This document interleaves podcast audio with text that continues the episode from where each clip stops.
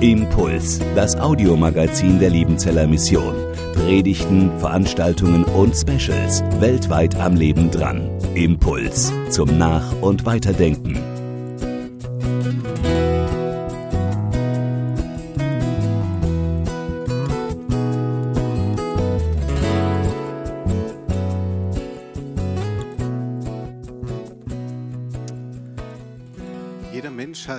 Zeitweise irgendwelche Lieblingsworte. Das Handelsblatt hat vor einigen Jahren eine Umfrage unter 12.000 Menschen gemacht mit der Frage, was für sie das schönste Wort ist. Platz 10 belegte das Wort Wolkenkuckucksheim. Keine Ahnung warum. Platz 9 Feierabend. Ich überspringe mal ein paar. Äh, Platz 5 Vergiss mein nicht. Platz 4 Sehnsucht. So, und jetzt geht's. Was denkt ihr, was könnte Platz 3 sein? Aha. Platz 3 ist Glück. Und Platz 2 ist Heimat. Ah, jetzt kommt, jetzt kommt die Liebe. Platz 1. Platz 1 ist die Liebe. Johannes, der Verfasser der Johannesbriefe, der hat auch ein Lieblingswort gehabt. Und das heißt so, ich schreibe es mal auf Griechisch hin, ähm, das heißt Menno. Das kommt nämlich sehr oft vor in der Bibel, heißt bleiben oder wohnen und kommt 40 Mal im Evangelium vor und 27 Mal in den Johannesbriefen. Scheint ihm also wichtig zu sein und uns als Gemeinde auch. Denn, denn darum dreht sich ja eigentlich. Und das ist Teil, das ist Teil dessen, was wir eigentlich in unserem Leben brauchen. In, in nicht wenigen Passagen geht es Johannes ganz konkret um das Bleiben in Gott. Das Bleiben in Gott. Wir sollen in Gott bleiben und er will in uns wohnen. Also nehmen wir das als Bild für Gott. Wir sollen in Gott bleiben das ist das eine. In Gott bleiben. Aber was heißt das eigentlich? Ich lese euch einen Bibeltext vor, um den es heute geht. Ihr seht ihn auch vorne. Das ist das Gebot, dass wir glauben an den Namen seines Sohnes Jesus Christus und lieben uns untereinander, wie er uns das Gebot gegeben hat. Und wer seine Gebote hält, der bleibt in Gott und Gott in ihm. Und daran erkennen wir, dass er in uns bleibt, an dem Geist, den er uns gegeben hat. Hier geht es um einen ganz geheimnisvollen Aspekt, den wir gar nicht so richtig erklären können, die Gegenseitigkeit des Bleibens. Wir bleiben in Gott und Gott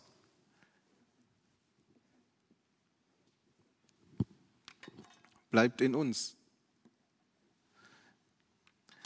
Was heißt das jetzt eigentlich? Wir schauen uns das etwas, etwas näher an. Ist Gott, wie ist denn das? Ich in Gott drin und er in mir drin? Wie geht denn das? Wie soll ich mir das vorstellen? Wie sieht das konkret aus? Der erste Punkt ist, ist das Geheimnis. Ich in Gott, Gott in mir. Warum sage ich, das sei ein Geheimnis? Es gibt doch un, äh, unglaublich viele Erklärungen darüber, oder? Was ich in Gott und Gott in mir genau bedeutet. Ich habe in den Vorbereitungen auf die Predigt sogar ein Buch gefunden, das 200 Seiten Theologie nur über diesen Begriff in ihm erhält, enthält. Das heißt, äh, die neutestamentliche Formel in Christo Jesu. Und obwohl das Buch so viele Seiten hat, bleibt es doch nur an Vermutungen hängen. Am Ende sagt der Verfasser dann, die Wendung in Christo gehört heute zu den vieldeutigsten unserer gesamten religiösen Terminologie. Gut, vieldeutig. So vieldeutig ist dieser Begriff, dass man eigentlich nicht ganz genau sagen kann, was bedeutet er jetzt. Was heißt es denn? Wir können es in Bildern beschreiben, wie so ein wie eine Hand, die in einem Handschuh ist oder was weiß ich, was ihr alles schon für Bilder auch dazu gehört habt. Aber letzten Endes werden wir nie ganz genau wissen, was es jetzt bedeutet. Ich bin, ich bleibe in Gott steht auch nicht nur hier, sondern das steht noch an vielen anderen Stellen. Mal wird es in den Zusammenhang des Fruchtbringens gestellt, wer in mir bleibt und ich in ihm, der bringt viel Frucht. An anderer Stelle in den Zusammenhang mit Liebe und Glauben und dann wieder in den Zusammenhang mit Worten, wenn meine Worte in euch bleiben. Johannes 15, die Frage, die sich mir an allen Stellen stellt, ist, müssen wir, dass wir in Gott und Gott in uns bildlich verstehen? Oder ganz konkret örtlich vielleicht? Und auch auf diese Frage haben wir keine hundertprozentig sichere Antwort. Wir können wieder nur Vermutungen anstellen. Und das, wir gehen aber trotzdem jetzt mal verschiedene Bereiche und verschiedene Bilder durch. Wir schauen uns das erste Mal an. Ich in Gott. Wie kann ich in Gott sein? Ich habe erst kürzlich etwas mehr von diesem Geheimnis verstanden, als ich gemerkt habe, dass mir dieser Satz vor allem deshalb schwer fällt, weil ich Gott oft so als, als nur Personal verstehe. Gott als Person in mir drin. Stimmt ja auch, Gott ist Person. Aber da hat die Vorstellung, dass wir in Gott sind, irgendwie eine Grenze ich bin ja nicht in der Person Gottes drin. Die Entdeckung für mich war, dass Gott ja viel mehr ist als eine Person. In der Bibel stehen viele Begriffe, die Gott beschreiben, zum Beispiel Gott ist Kraft, Gott ist Wirkung, Gott ist Liebe, Gott ist Licht, all das sind keine personalen Beschreibungen von Gott, sondern Beschreibungen von Gottes Wirksamkeit in dieser Welt. Gott ist Person, aber er ist auch mehr als Person. Und so macht dann plötzlich die Formulierung in Gott sein auch Sinn. Gott erfüllt ja alles durch seine Kraft und durch sein Licht und durch sein Leben und, und seine Liebe und, und seine Wirkungen. Und in diesem Wirkungsbereich Gottes sind wir alle. Und deshalb kann Paulus auf dem Areopag das auch so sagen. Der sagt, in ihm leben, weben und sind wir. Jeder Mensch lebt in Gottes Wirkungsbereich in ihm und soll dadurch Gott als Person kennenlernen. Wenn wir in Gottes Wirkungsbereich sind, dann sind wir schon in Gott ganz räumlich, ganz örtlich gesehen. Doch die Bibel geht an, an noch viel, viel tiefer. Da, da ist das Gott, in Gott sein nicht räumlich gemeint, sondern das in Gott sein eher praktisch gemeint. Und dazu gehört auch unsere Bibelstelle. Da steht einfach nur so da, wer Gottes Gebote hält, der bleibt in Gott.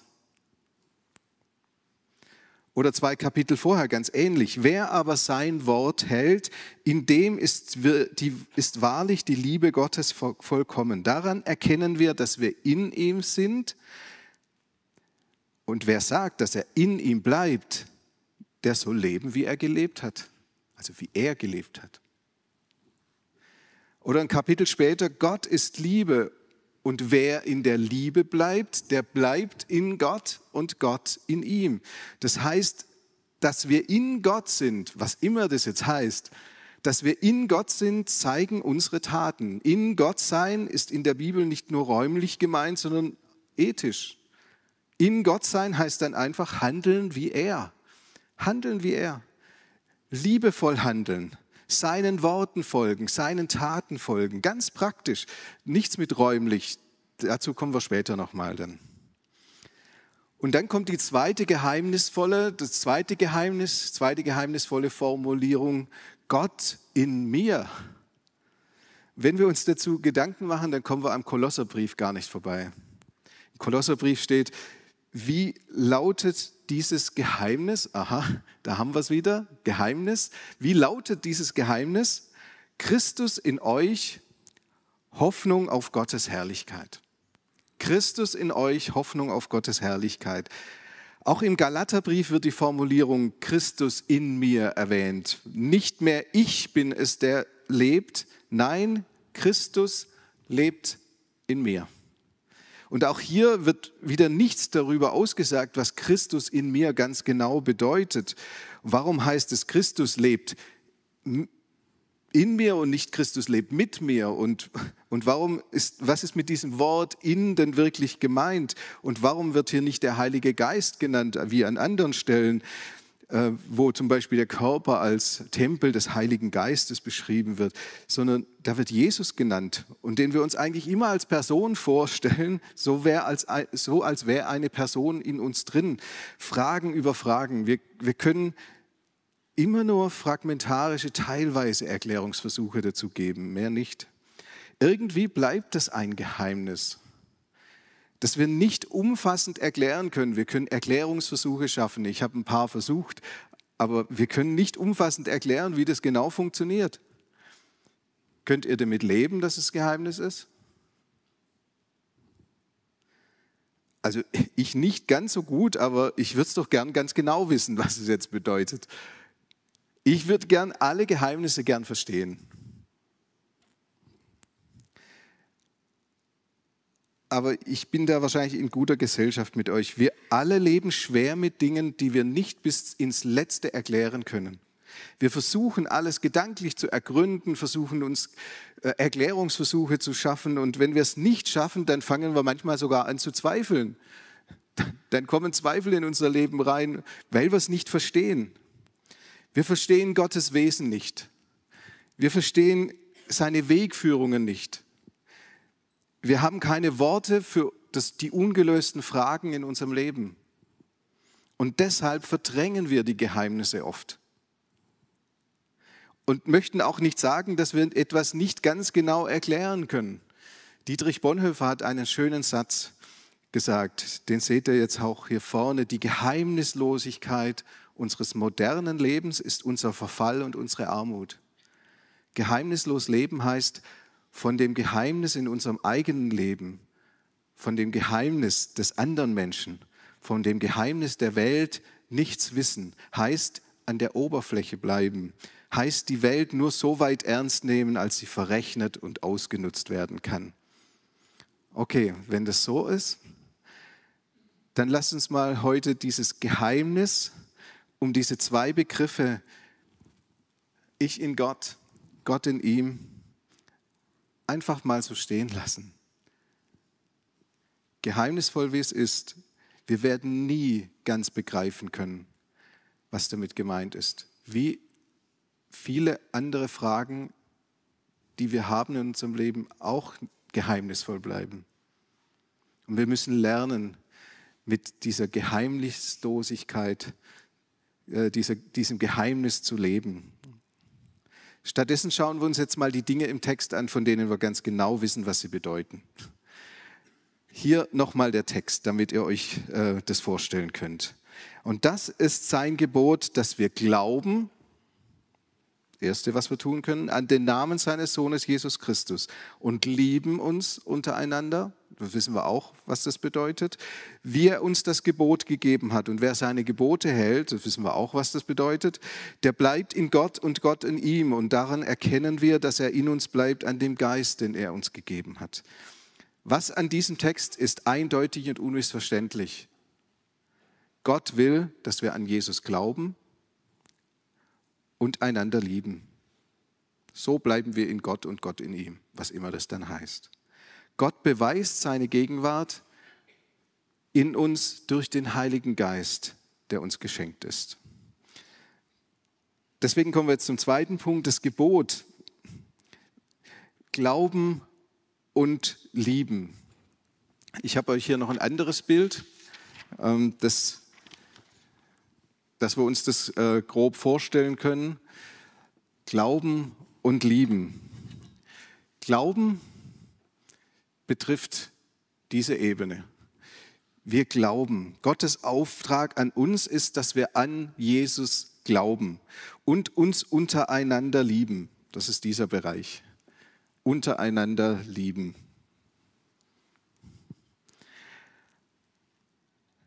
Das also ist ganz sicher, wir bleiben in Gott und Gott in uns, wenn wir das tun.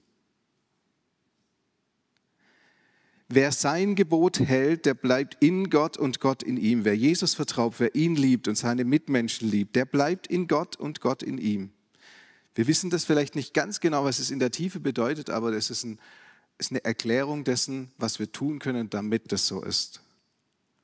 Damit wir dieses Geheimnis leben können und auch erleben. Und das wird ein Kapitel später nochmal aufgegriffen bei Johannes. Gott ist Liebe und wer in der Liebe bleibt, der bleibt in Gott und Gott in ihm. Wir wissen, was wir tun müssen. In der Liebe bleiben. Gegenüber Gott und gegenüber anderen Menschen, das ist es. So bleiben wir in Gott und er in uns. Aber was heißt es jetzt für uns? Was heißt denn jetzt Liebe üben? Was heißt denn jetzt diese Ebene zum Beispiel? Wie zeigt sich die Liebe zu Gott und zu anderen Menschen? Wie entfaltet sich diese Liebe zu Jesus und zu anderen Menschen? Wie wird sie sichtbar? Ich glaube, dass das Wesen der Liebe und der Kern der Liebe zwei Dinge sind, nämlich Ehrfurcht und Hingabe. Und zuerst ein paar Sätze zur Ehrfurcht. Auf einem Altar in einer Kirche in Mitteldeutschland steht unten äh, um den Stein herum ein Satz und da heißt da steht drauf, das Größte auf Erden ist die Ehrfurcht, denn sie ist der Kern der Liebe. Das Größte auf Erden ist die Ehrfurcht, denn sie ist der Kern der Liebe. Das ist es. Die Ehrfurcht vor Gott und die Ehrfurcht vor anderen Menschen, das ist der Kern der Liebe. Wir anerkennen die Würde Gottes und wir wissen um die Würde jedes Menschen dem wir begegnen. Wenn wir mit Gott zusammen sind, dann tun wir es in einer Haltung der Ehrfurcht. Und wenn wir mit anderen Menschen zusammen sind, tun wir das auch in einer Haltung der Ehrfurcht. Ehrfurcht macht die Liebe spürbar. Ich, ich denke da auch an einen Satz von Paulus, der das mal für zwischenmenschliche Ehrfurcht formuliert. Er sagt, einer komme dem anderen mit Ehrerbietung zuvor. Paulus sagt, warte nicht, bis die Aufmerksamkeit des anderen sich dir zuwendet. Ehre ihn, bevor er oder sie dazu kommt, dich zu ehren. Und es gibt dann so einen Wettlauf des Ehrens. Es geht dabei aber nicht ums Einschmeicheln. Ehren heißt nicht einschmeicheln, sondern es geht darum, dass wir uns selbst nicht unterschätzen, äh, nicht überschätzen und unsere Mitmenschen als Geschöpf Gottes wahrnehmen. Nicht überschätzen, sondern wahrnehmen uns vor dem anderen beugen. Ich darf dem anderen meine Ehre nicht verweigern. Er hat Würde, sie hat Würde. Ehrfurcht ist der Kern der Liebe. Und es gilt für jeden Menschen so. Der zweite, das zweite, nicht nur Ehrfurcht, sondern auch die Hingabe gehört zum Wesen der Liebe. Und es gibt kein besseres Beispiel für den Zusammenhang zwischen Liebe und Hingabe als Gott selbst. Wir feiern das an Karfreitag und Ostern. Die Hingabe Gottes als Verwirklichung seiner Liebe zu uns. In Jesus wird deutlich wie nie, was es Gott gekostet hat, uns zu lieben, nämlich sein Leben. Er hat sich hingegeben. Das Zeichen seiner Liebe ist die Hingabe. Liebe gibt alles. Liebe verschenkt sich. Liebe opfert. Edith Stein drückt es mal, diesen Zusammenhang mal mit den schönen Worten aus. Das innerste Wesen der Liebe ist Hingabe.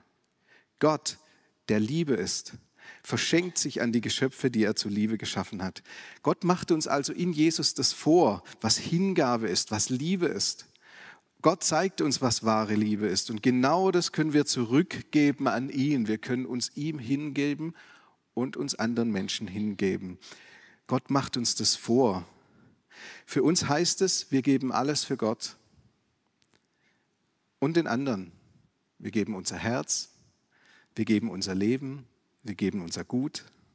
Hingabe heißt, wir schenken uns her, wir schenken uns Gott, wir schenken uns anderen Menschen. Wir geben statt nur zu nehmen, wir dienen und lassen den Vortritt. Das ist Hingabe. Mit, mit Menschen der Hingabe entfaltet die Liebe ihre Kraft, ihre Energie sichtbar und spürbar für alle Menschen, in deren Nähe wir kommen. Fassen wir also diesen Punkt zusammen.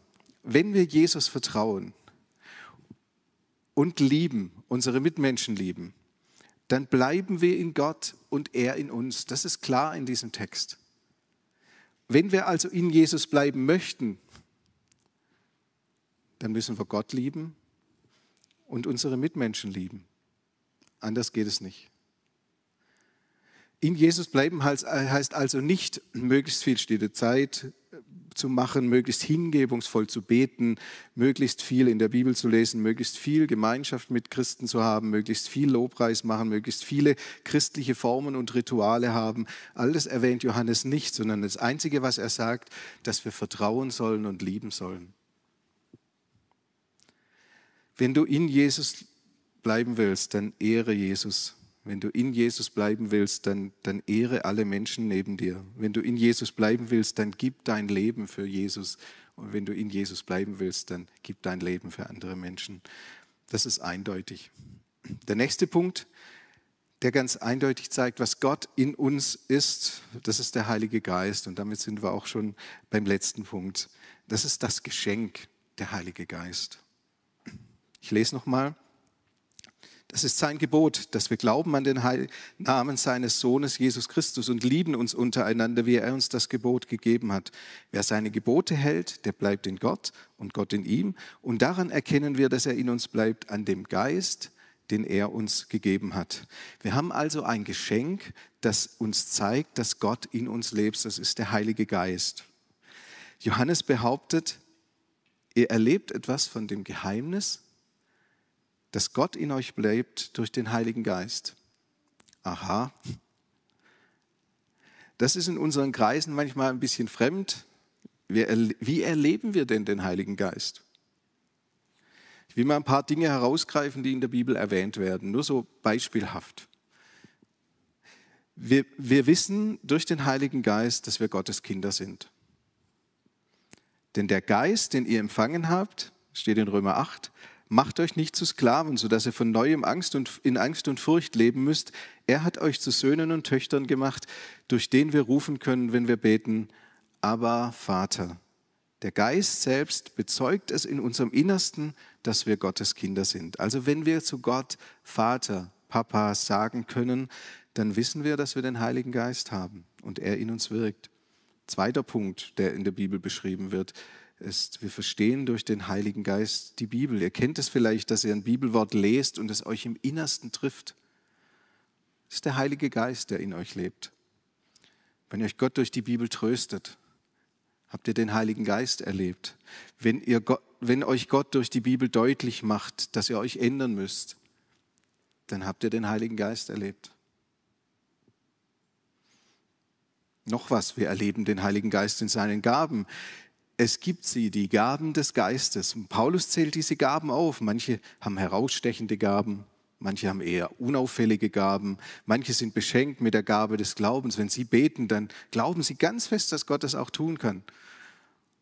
Und so erleben sie dann in vielen Gebetszeiten auch den Heiligen Geist. Manche sind beschenkt mit der Gabe der Gastfreundschaft. Wenn sie Menschen beherbergen, dann spürt plötzlich jeder, der da ist, dass das etwas Besonderes ist. Manche sind beschenkt mit der Gabe der prophetischen Rede. Sie bekommen von Gott Eindrücke für andere Menschen. Manche, wieder andere sind vom Heiligen Geist besonders begabt, Menschen praktisch zu helfen. Und wieder andere sind vom Heiligen Geist begabt, Wunder zu tun. Und an alles und noch viel, viel mehr wirkt der Heilige Geist, schreibt die Bibel. Ihr merkt, dass euch der Heilige Geist eine bestimmte Gabe gegeben hat, übrigens in vielen Fällen daran, dass ihr selbst und andere Menschen staunen, zu staunen beginnen, zu lächeln beginnen oder nachzudenken beginnen. Und das vierte, es gibt noch viel, viel mehr, aber ich möchte diese Dinge erwähnen. Uns wird durch den Heiligen Geist auch Sünde bewusst. Jesus beschreibt den Heiligen Geist mit den Worten, der Heilige Geist wird den Menschen die Augen öffnen für ihre Sünde, für Gerechtigkeit und für das Gericht. Das heißt, wenn uns Sünde bewusst wird, dann erleben wir den Heiligen Geist es gibt noch viel mehr, wie wir den Heiligen Geist erfahren können, aber das soll für heute mal reichen. Für mich ist sehr deutlich, dass der Heilige Geist Gott in uns ist. Und deshalb auch immer irgendwie geheimnisvoll bleibt, so wie Gott in seiner Gesamtheit auch. Nicht in allem zu durchschauen ist, nicht berechenbar ist, er weht, wo er will.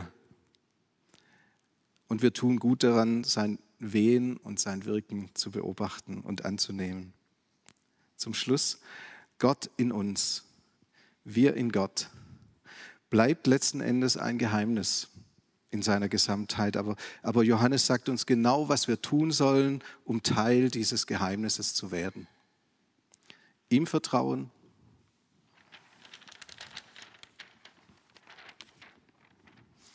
Ihm vertrauen und andere Mitmenschen lieben. Das ist die Aufgabe für uns. Und so bleiben wir in Gott und Gott in uns. Amen. Ich spreche noch ein Gebet und dann singen wir ein Lied gemeinsam. Vater, wir danken dir, dass du der Gott bist, der uns erfüllt. Nicht nur innerlich, sondern auch äußerlich. Du bist der Gott, der uns hineinnimmt in sein, in sein Wirken. Und du bist doch der Gott, der auch in uns lebt. Und jetzt lass uns verstehen durch das, was wir wissen, was wir tun sollen, lass uns das verstehen, dieses Geheimnis, so nach und nach. Und wir möchten auch damit leben, dass wir es nicht in, in seinem großen Umfang verstehen können und trotzdem froh dran sein. Gib uns das, was wir brauchen für die kommende Woche, um genau das zu tun, dich noch mehr zu lieben und andere Menschen noch mehr zu lieben, dich zu ehren und andere Menschen zu ehren, uns dir hinzugeben und uns hinzugeben an andere. Und so segne uns. Amen. Impuls ist eine Produktion der Liebenzeller Mission. Haben Sie Fragen? Würden Sie gerne mehr wissen? Ausführliche Informationen und Kontaktadressen finden Sie im Internet unter www.liebenzell.org. Die Liebenzeller Mission produziert ebenfalls das Fernsehmagazin Weltweit am Leben dran. Informationen zur Sendung und zum Empfang gibt es unter www.weltweit-magazin.de.